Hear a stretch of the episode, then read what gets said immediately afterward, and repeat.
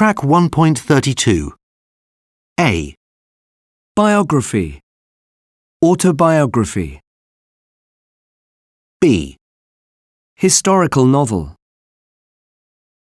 C, Horror story.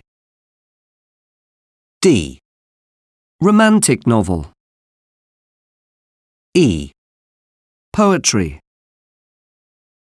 F, Science fiction novel. G, Travel literature. H, Crime novel. I. Short stories.